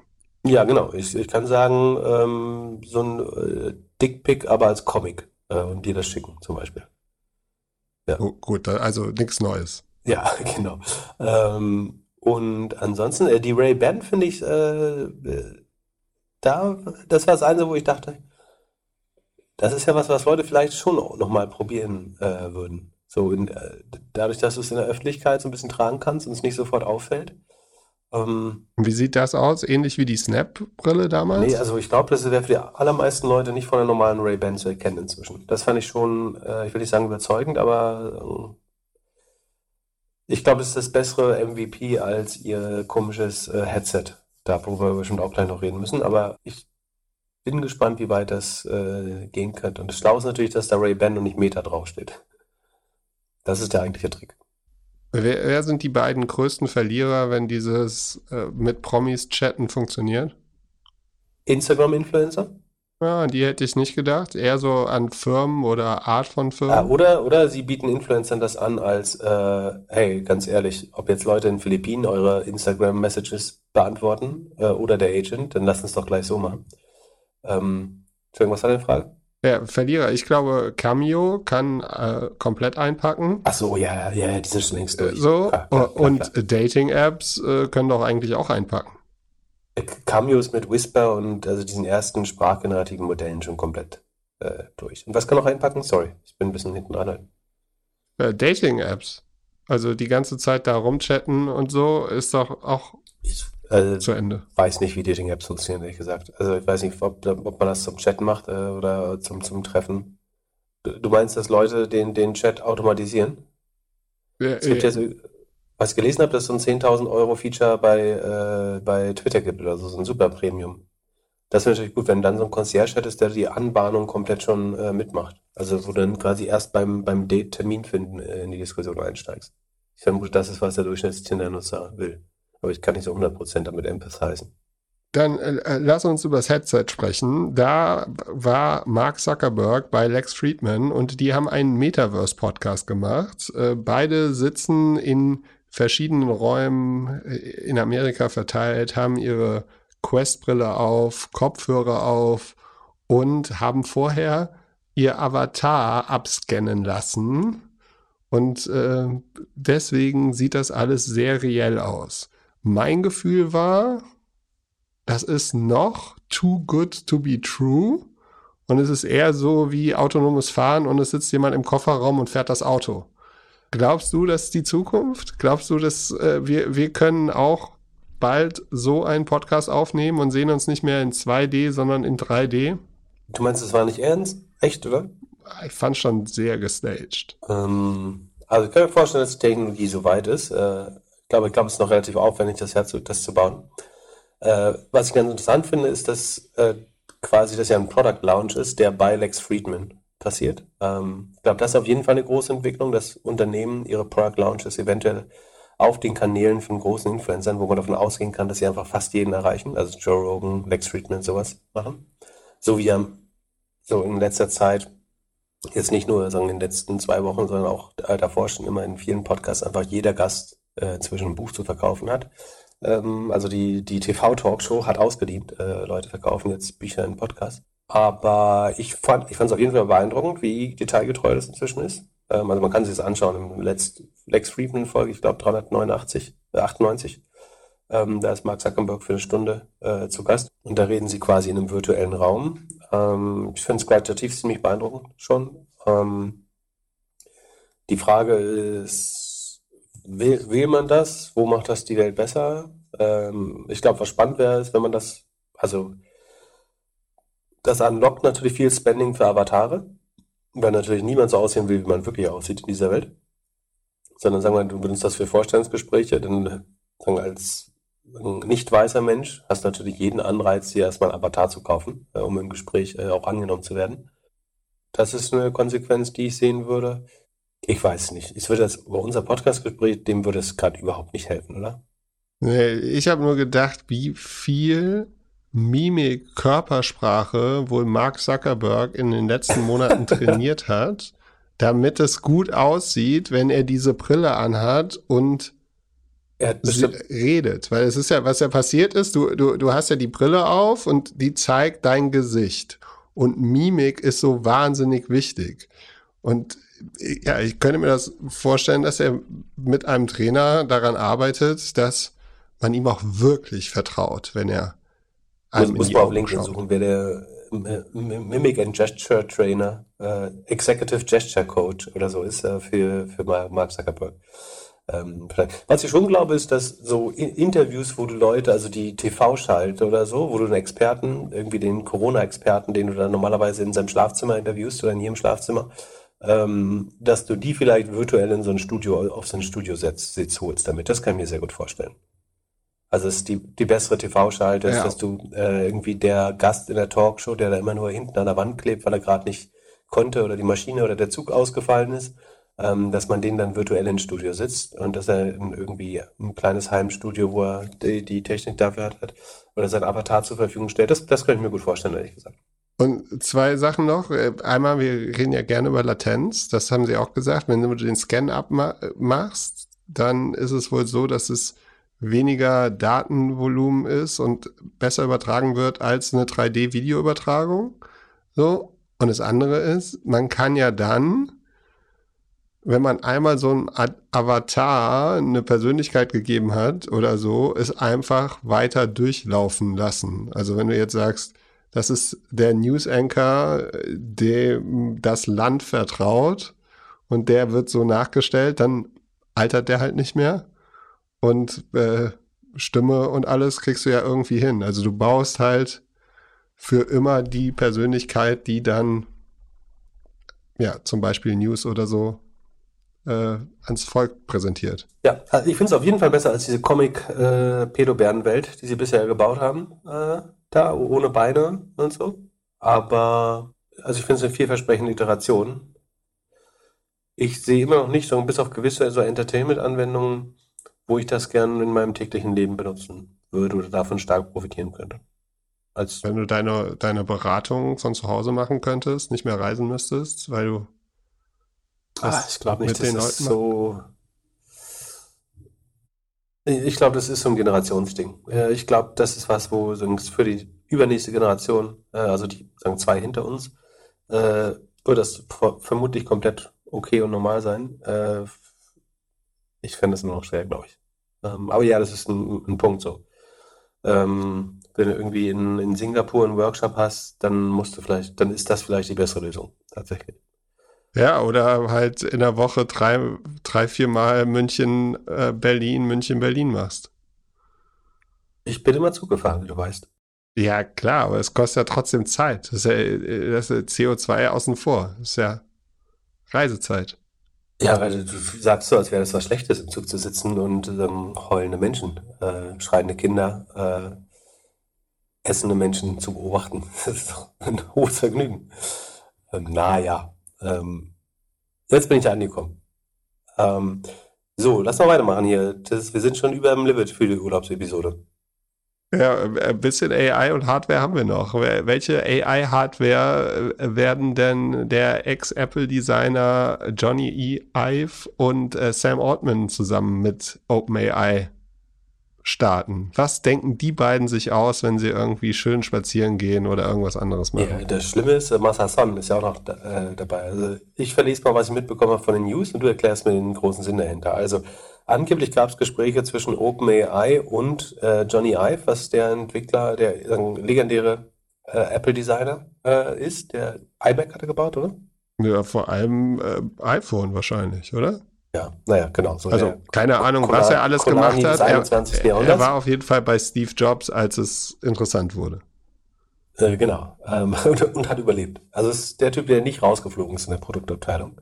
Zusammen mit, äh, Soft, mit dem Softbank-Chef Masayoshi Son sollen die angeblich gerade diskutieren, ein, die Hardware die OpenAI Hardware Company äh, nie zu bauen. Gleichzeitig raced angeblich OpenAI auf eine 90 Milliarden Bewertung wieder eine Milliarde, was eigentlich so ein Minimalbetrag ist für OpenAI. Angeblich raisen sie eine Milliarde. Irgendjemand hat auch was von IPO genuschelt. Äh, da bin ich mir nicht so sicher, ob das Quatsch. Also wenn, wenn sie ein IPO machen, würde ich sagen, also wenn die 2024 ein IPO planen, würde ich definitiv nicht zugreifen. Ich glaube, es gibt ja eigentlich nur zwei Outcomes bei OpenAI. Entweder glauben die Leute, die investiert haben, es wird das größte Ding ever. Und wenn die Bestandsinvestoren anfangen zu verkaufen, dann sollten wir als Leute, die da überhaupt keine Ahnung von haben, definitiv nicht ins, ins Messer greifen und jetzt denen die Aktien abkaufen glaube ich. Ähm, aber sie raisen, wie gesagt, nochmal eine Milliarde auf 90 Millionen. Ich meine, das ist, glaube ich, ganz schön für die, die vorher investiert haben. Die können dann ihr Investment hochschreiben. Ne? So ein Microsoft hat dann ein Buchgewinn, aber auch alle anderen, die da vorher schon investiert waren, können sich damit rühmen, bei der fast 100 Milliarden Company dabei gewesen sein. Das eine der größten Public, äh, Private Companies. Vielleicht ist das der Grund für die Runde. Ansonsten macht eine Milliarde jetzt nicht viel Unterschied, glaube ich, für OpenAI. Ähm, und sie machen ja schon eine Milliarde Umsatz im Monat, äh, im Jahr angeblich, ne? Also ob die 19, ja, weiß ich nicht. Aber du musst mir jetzt erklären, wie das Gerät, also welches Gerät braucht man für AI und wie soll das aussehen und warum brauchen wir das? Ich denke erstmal, dass die Runde wahrscheinlich äh, hier von Masayoshi San äh, von Softbank gemacht wird. Der will rein. Und äh, wenn der rein möchte, dann kriege ich die ganze Zeit We Crashed Vibes. Also, also das, war ja auch die, also das ist ja auch die Frage. Ne? Würde würd ich da jetzt auf 90 Millionen investieren? Also, wie gesagt, man könnte sagen, es macht ja eine Milliarde Umsatz und ist sicherlich schnell wachsend. Andererseits ist die Upside halt sehr limitiert. Ne? Also du kannst jetzt sagen, es wird die größte Company der Welt, so groß wie Apple, 2,5, 2, 2,5 Milliarden. Dann hast du noch ein 20x. So, ich glaube, es gibt aber schon noch einen Downside irgendwie, dass mal wir rausfinden, dass eigentlich alles Open Source wird, dass die Hardware wichtiger wird. Ähm, und dann ist OpenAI eigentlich nur eins von vielen Modellen mit guten Wissenschaftlern sicherlich, die sich aber in der nächsten Funding-Bubble alle irgendwie selbstständig machen werden. Ähm, Könnte es nicht auch dazu kommen, dass es so eine Art Napster ist? Also, dass äh, nie richtig geregelt worden ist, wie es mit den Daten ist, urheberrechtlich, und sie dann halt richtig verklagt werden und alles und es dann später eine Art Spotify gibt, die es nochmal so machten, dass die dass die Labels auch das Geld verdienen.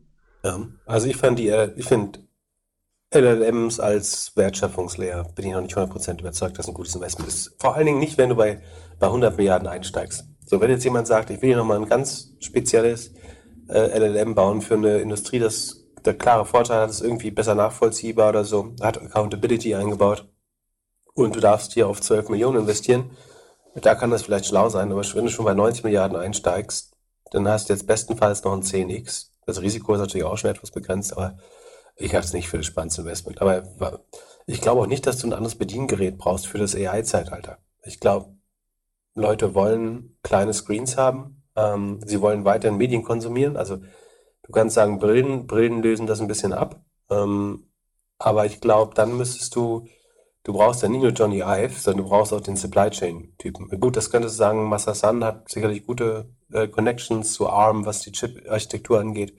Vielleicht auch in andere Supply Chain-Aspekte, aber äh, ich würde, ich halte es nicht für so spannend, ehrlich gesagt. Erinnerst du dich noch an Humane?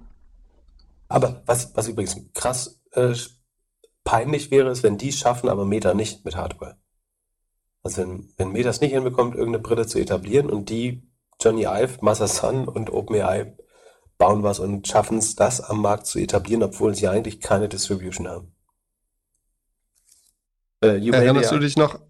Äh, ja, an Humane, diese Ex-Apple-Leute, die so ein Device machen wollten, ähnlich wie so ein Star Trek-Knopf, mit dem man reden kann.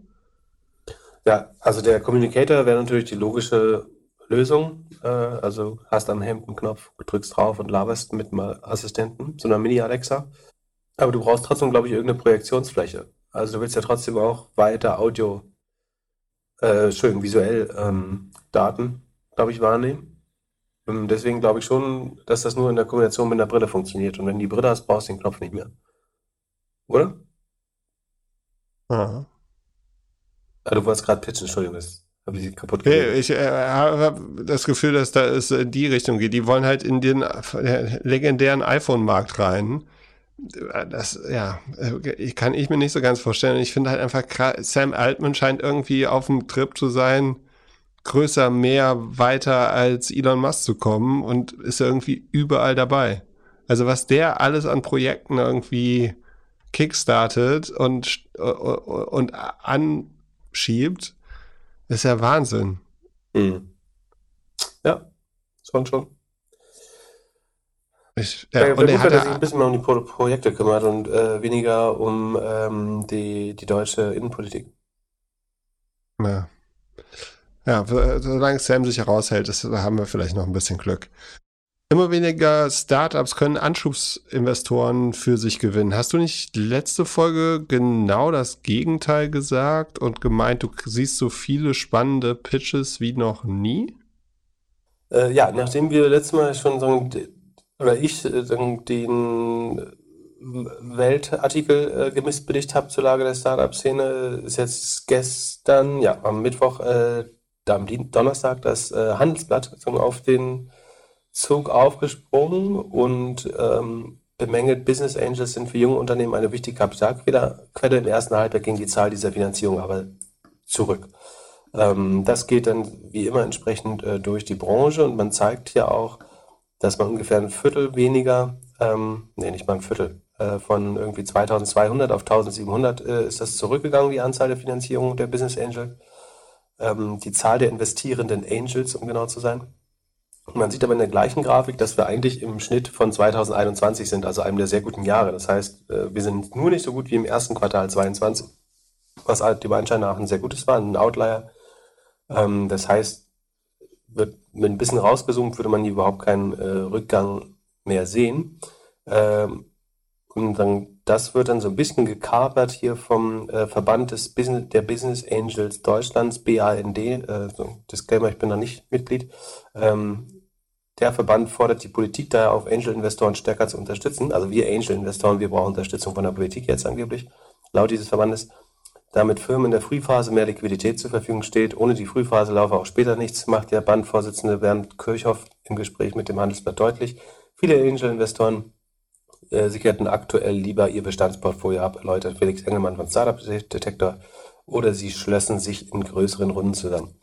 Ähm, auch da wieder ist die Erklärung natürlich, wenn man die Zinsen, also beziehungsweise im nächsten Absatz äh, wird dann erklärt, äh, auch da kann man einen O-Ton nehmen, hinzukommt, dass sich, also hinzukommt, da ist das ist erstmal lustig, dass man alle anderen erstmal Gründe nimmt. Dann hinzukommt, äh, dass sich durch die wieder gestiegenen Zinsen auch andere Anlagemodelle lohnen. Wenn es auf Tage, jetzt Zitat, wenn es auf Tagesgeld 4% Zinsen gibt, dann fragen sich doch viele, warum sie riskante Investments in Startups tätigen, kommentiert Christiane Kiefer, Mitgründerin der virtuellen Vermögensverwaltung Ride Capital, wo ich wiederum investiert bin, äh, die auch als Angel aktiv ist. Und das ist natürlich die eigentlich richtige Aussage. Wenn ich die Zinsen erhöhe, werden weniger Startups gegründet. Das ist der einzige Sinn dieser Zinspolitik. Auch die Leute, die gerade irgendwie auf LinkedIn sagen, hier unsere Wirtschaft schrumpft und so, das ist, was wir politisch beschlossen haben. Wir erhöhen die Zinsen, um die Inflation in den Griff zu bekommen. Wir wollen die Wirtschaft abkühlen. Und dazu gehört auch, dass Investitions- und Finanzierungsvorgänge weniger attraktiv werden. Der Staat gibt mir dreieinhalb bis fünf Prozent für mein Geld, je nachdem Europa, USA, was weiß ich. Ähm, und das soll dazu führen, dass es unattraktiver ist, Geld zu investieren, andere Firmen zu finanzieren. Es soll die Wirtschaft abkühlen. Das heißt, es ist nicht verwunderlich. Und ich finde es ehrlich gesagt intellektuell unehrlich, wenn man dann jetzt als Angel-Verband sagt, nee, wir wollen aber trotzdem investieren, aber wir wollen das gern gefördert haben. So. Ähm, warum? So. Äh, das, ich, ich sehe es nicht. Also der Staat will die Wirtschaft abkühlen, natürlich will man nicht irgendwie Innovation abkühlen. Ähm, aber es ist ja auch nicht so, dass gar keine Startups mehr gegründet werden. Ähm, also der, der Startup-Markt ist per se zyklisch. Das war schon immer so. Ähm, die Leute wollen komischerweise auch nicht, wenn es gut läuft, äh, dann ruft niemand nach dem Start. Und jetzt dann kommen die Lösungen. Äh, Sekunde, die können wir noch kurz verlesen. Ähm, dann äh, hinzu kommt, genau, das haben wir verlesen, dann äh, schreibt die Autorin noch, wie auch größeren Wagniskapitalgebern macht den Angels zu schaffen, dass sie aktuell kaum oder nur mit Verlusten aus Investments aussteigen können. Das ist auch noch ein eigentlich sehr wichtiger Punkt, nämlich der Grund, warum nicht mehr investiert wird, ist, dass wir keine IPOs und keine Exit-Events haben. Ne? Also es gibt keine Liqu Liqu äh, Liquidats, wie sagt man? Keine Liquidationsevents. Genau, also ich, ich habe kein Exit, ich habe keinen Train Sales, ich kriege mein Geld nicht zurück aus den Startups gerade, weil niemand verkaufen will zu den Preisen. Und deswegen ja, manchmal musst du auch noch nachlegen, oder? Also ja, genau. Als Angel jetzt nicht ganz so oft, aber doch ab und an auch. Ähm, oder wirst halt hart verwässert. Ähm, aber ja, das ist der Gang der Dinge, das ist ein zyklischer Markt. Äh, und ich weiß nicht, warum man jetzt äh, dann so, auf jeden Fall schlägt der hier BAND-Chef der Kirchhoff, hat einige Ideen, um Investitionen in Startups attraktiver zu machen wie gesagt, Investitionen in Startups sind attraktiv, also wenn du Business Angel bist, sind die entweder attraktiv oder nicht, würde ich sagen. Und ich würde sagen, äh, mir fehlt zwar auch Liquidität, um noch mehr Investment zu machen äh, äh, dieses Jahr oder um, um, deutlich mehr Investment zu machen, äh, aber das hat nichts damit zu tun, ob diese Startups Investments attraktiver sind oder nicht. Die müssen für mich nicht attraktiver, die sind so attraktiv wie noch nie gerade. Äh, ich könnte Liquidität gebrauchen, aber da hat der Staat eben beschlossen, wir wollen die Zinsen erhöhen und deswegen, das soll Liquidität einfangen. Äh, deswegen verstehe, also warum sollte der Staat, den Staat jetzt aufzurufen, was zu machen, äh, was die eigene Strategie sabotiert, macht überhaupt keinen Sinn. Man könnte sich zum Beispiel äh, ein Beispiel an Großbritannien orientieren und privaten Angel-Investoren ermöglichen, ihre Erlöse beim Ausstieg aus einem Startup steuerlich zu stunden, sofern diese innerhalb von drei Jahren wieder neu investiert werden. So.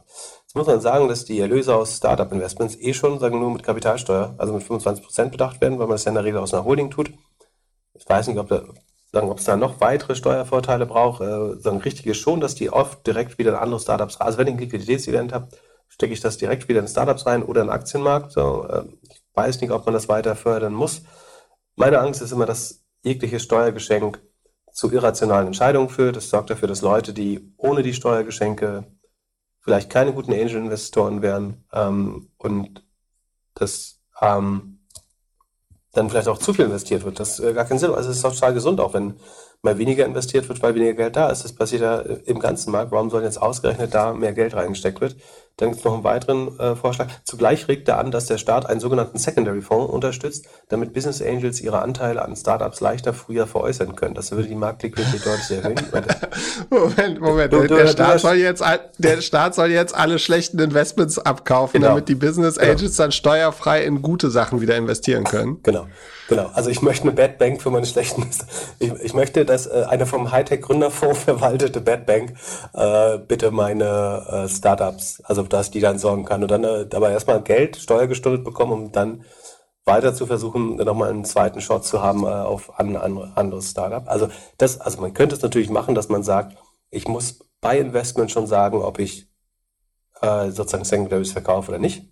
Äh, weil wenn nicht, führt es natürlich zu adverse Selektion, dass ich sage, keiner würde sich doch von seinen guten Investments trennen ähm, und äh, gleichzeitig dann den, den, den Staat sozusagen zum, zum Market Maker zu machen, zum Zwangs äh, ist ab, eine absurde Forderung. Äh, es gibt es, glaube ich, in keinem Land der Welt, es hat noch niemand äh, danach gefragt. Es gibt auch keinen Grund. Es ist einfach nur das ausgehende Ende einer Blase ähm, und es ist vollkommen normal, dass ein bisschen weniger investiert wird gerade. Ähm, dann hört dieses dann, dann Gejammere endlich Business, auf. Business also, Angel Co-Investitionsfonds und äh, was weiß ich. Ja, es gibt mehr Angels, ganz ehrlich, es gibt mehr Angels denn je. Äh, es gab bis vor kurzem mehr Liquidität denn je. Als die Überschussliquidität war und äh, da war und die Asset Price Bubble alle Werte äh, in die sozusagen in die Höhe geschoben hat, hat niemand sich beschwert, dass das hier Quatsch ist. Ähm, und jetzt den Staat aufzurufen, ähm, ich, ich glaube, das fördert nur also es, es hält, ich, ein böses Wort sage ich jetzt mal, Zombie-Business Angels am Markt, die nur durch, so ein bisschen wie die Riester-Vorsorge, die nur durch staatliche zu, zu, also Förderung irgendwie daraus eine ordentliche Asset-Klasse machen können. Ähm, ich brauche keinerlei Anreiz, um in junge Startups zu investieren. Ich mache das aus Überzeugung, ich mache es aus reiner Profitgier außerdem. Ähm, und äh, es scheint einigermaßen gut zu funktionieren. Man braucht eigentlich 20, 30 Jahre, um das wirklich rauszufinden, wie gut es funktioniert. Aber was ich nicht will, ist, dass ich irgendwie schlechte Angels oder andere Angels querfinanzieren muss mit Steuergeldern. Haben wir echt wichtige Probleme oder können wir das Geld besser? Dann sollen wir lieber irgendwie ähm, den Staat schlanker machen oder das Geld nach unten umverteilen, sodass die Konjunktur äh, damit, also die, der private Konsum gesteigert wird. Auch das hilft Startups. Aber ähm, dass jetzt ausgerechnet wir Impulse brauchen, um wieder in Startups zu investieren, äh, die haben halt einfach viel. Stell dir mal vor, der Staat wäre Co-Investor in 2021 und diesem ersten Quartal 22 gewesen. So, dann hätte der Start jetzt einen Haufen Kryptobuden und was weiß ich, die gegen Null tendieren. Oder ähm, Roller, Rollerfirmen und Quick-Commerce-Companies. Ich weiß nicht, ob das jetzt volkswirtschaftlich so ein großer Fortschritt gewesen wäre, wenn der Starter geholfen hätte. Ähm, ja, aber wäre doch schön gewesen, wenn du irgendwie dieses Jahr noch deine Gorillas-Aktien äh, shares Secondary an den Start Ich, ich habe äh, noch äh, Premium-Getty-Anteile, die ich, also gegen geringes Agio würde ich mich da, also vielleicht auch negatives Agio, würde ich mich da äh, von trennen können, wenn äh, jemand das möchte. Ähm, nee, also ich hatte das für Quatsch. Ähm, ich frage mich, wann dieses Gejammer aufhört. Es ist ja jeder, äh, gibt es irgendjemand in der Wirtschaft, der nicht am Jammern oder am Fordern ist? Naja, wann wird denn wieder ist, ja, ja, angefangen ja. zu arbeiten? Ja, es ist schon eine herausfordernde Phase. Ich will auch nicht sagen, dass alles läuft und weiter so und äh, das wird schon wieder. Also es gibt irgendwie schon große Probleme äh, für die Industrie. Aber dann immer in der Krise zu sagen, also die, wenn ich jetzt ein, irgendwie da Subventionen bekomme, die verfestigen sich dort, in der nächsten Bubble kommen die oben drauf, es wird nur noch mehr äh, überhitzt. Ähm, ich, ich sehe das überhaupt nicht. Also ich glaube schon, dass Angels ein Liquiditätsproblem haben äh, insgesamt gerade. Aber wie gesagt, das ist ein gewolltes Problem. Es ist gewollt, dass Unternehmen gerade kein Geld haben. Es ist gewollt, dass es einfacher ist, dein Geld zurück zum Staat zu geben, äh, als es irgendwo zu investieren. Das ist, was die Politik gerade will. Und das jetzt wieder aufzulösen, ist Quatsch. Ähm, es gibt viele gute Startups, die weiterhin äh, Geld bekommen, äh, würde ich sagen. Und ich sehe auch kein großes Funding-Problem in der Early-Stage-Phase. Und wir haben ja gleichzeitig, das wollen ja auch gar nicht mehr so viele Leute gründen, gründen wie früher. Ähm, die Frage ist, ist es, dass weniger Angels da sind oder dass auch weniger Gründer gründen? Ähm, und es haben ja auch vielleicht zu viele Leute gegründet äh, in der Vergangenheit. Ähm, ja, das äh, äh, Windhund-Prinzip wurde zum Schoßhund-Prinzip. Ja. So kann man es auch sagen. Ähm, also ich, ich brauche als Business Angel, ich komme okay gut gerade. Ich kann wenn ich mich sehr einschränke, äh, bin mit zweiter Klasse nach Italien gefahren mit der Bahn, äh, dann komme ich durch diese schwere Zeit äh, und kann trotzdem noch, äh, ich glaube, ich habe mehr investiert als in allen anderen Jahren. Also nicht vom, von der Summe her, aber vom, von der Anzahl der äh, Startups als in äh, vor, vorherigen Jahren. Von daher, ja gut, ich will jetzt nicht sagen, dass meine, meine, meine Stichprobe von eins besser sind als die Daten von Startup Detector hier. Aber ich glaube, dass das, man kann das alles nicht rein quantitativ messen, sondern ja. Wie sind die Bewertungen so im es Vergleich ist, zu letztem ja Jahr? Auch, es gehen ja auch alle anderen, es gehen alle Kurse runter, es gehen alle anderen Finanzierungen runter, es gehen Investitionen runter, es geht, äh, es geht CapEx äh, runter. Das ist halt irgendwas die Wirtschaftspolitik beschlossen hat weltweit. Äh, und es in jedem anderen Land sieht es nicht besser aus. Ähm, und in dem Moment, wo du so einen Verband etablierst, denkt man halt, okay, jetzt ist mal unsere, jetzt äh, geht es uns gerade schlecht. Jetzt ist mal, sind wir dran, Forderungen zu haben äh, an die Politik. Ähm, ich glaube, das ist auch der Grund, warum ich an so einem Verband in der Regel nicht teilnehme. Es ist nur irgendwie Entitlement, Free Riding äh, und Lobbyismus ist ja in der Regel zu irrationalen Entscheidungen. Wenn ich weiß, der, der Staat finanziert mit, der Staat muss mir abkaufen als Secondary, ähm, dann habe ich schon ein falsches Risk-Return-Verständnis, äh, eigentlich. Wie sind denn die Bewertungen im Vergleich zu letztem oder vorletzten Jahr? Na, schon ein bisschen realistischer. Also hast du jetzt nicht mehr so viele Leute, die sagen, wir raisen hier auf 15 Millionen Pre-Seed-Runde, so ungefähr. Ähm, also außer natürlich im Bereich AI, wo das irgendwie, also A, die CapEx auch, also du brauchst da Geld äh, tatsächlich oft, um das zu machen, aber ähm, ich glaube, die Bewertungen sind einigermaßen fair runtergekommen. Aber es ist jetzt auch nicht so, dass äh, die Gründer betteln kommen müssen oder so. Ähm, ich sehe Leute investi investieren links und rechts. Und das Einzige, was fehlt, ist Liquidität. Ähm, aber wie gesagt, das ist ein gewolltes Problem. Äh, und das andere ist, es gibt Opportunitäten. Es gibt äh, Opportunitäten. Es gibt auch günstige Aktien. Es gibt noch keine günstigen Immobilien. Es gibt günstige Firmen. Es gibt alles ist wieder ein bisschen günstiger. Ähm, deswegen macht es nicht mehr so viel Sinn, das Risiko zu nehmen. Ich bin mir nicht sicher, ob man es deswegen subventionieren äh, muss. Ich freue mich, wenn wir in 20 Jahren einmal deine ganzen Angel Investments Revue passieren lassen. Können wir gerne machen in 20 Jahren. Okay, apropos Angel Investments äh, Revue passieren. Ähm, wer, sagen, weil, der Urlaub, weil ich jetzt im Urlaub nicht so viel quasi äh, mehr Pip braucht, ähm, bei Money Mindset äh, müsste ich ähm, im Interview erschienen sein. Ähm, ja, da, da habe ich eine Frage. Ja, jetzt, äh, Mu Mu Multimillionär, Multimillionär kann man sich nennen, wenn man 1,1 Millionen hat, oder? Also ich würde sagen 2,01, aber und das andere, Sie können es ja immer vergessen. es gibt noch äh, weitere. Man kann ja nach Philipp Klöckner oder Philipp Klöckner bei Spotify oder der Plattform seines ähm, Dings suchen, dann ähm, findet man noch welche. Ansonsten, den Titel habe ich natürlich nicht gewählt. Äh, so, so, Worte wie Multimillionär kommen mir normalerweise nicht über die Lippen, aber so wollte man das eben dort texten äh, und meine äh, Mitbestimmung hält sich in Grenzen. Aber es ist äh, trotzdem, äh, fand es ganz gut, ganz gutes Interview dann mal Fragen, die ich noch nicht beantwortet hatte vorher.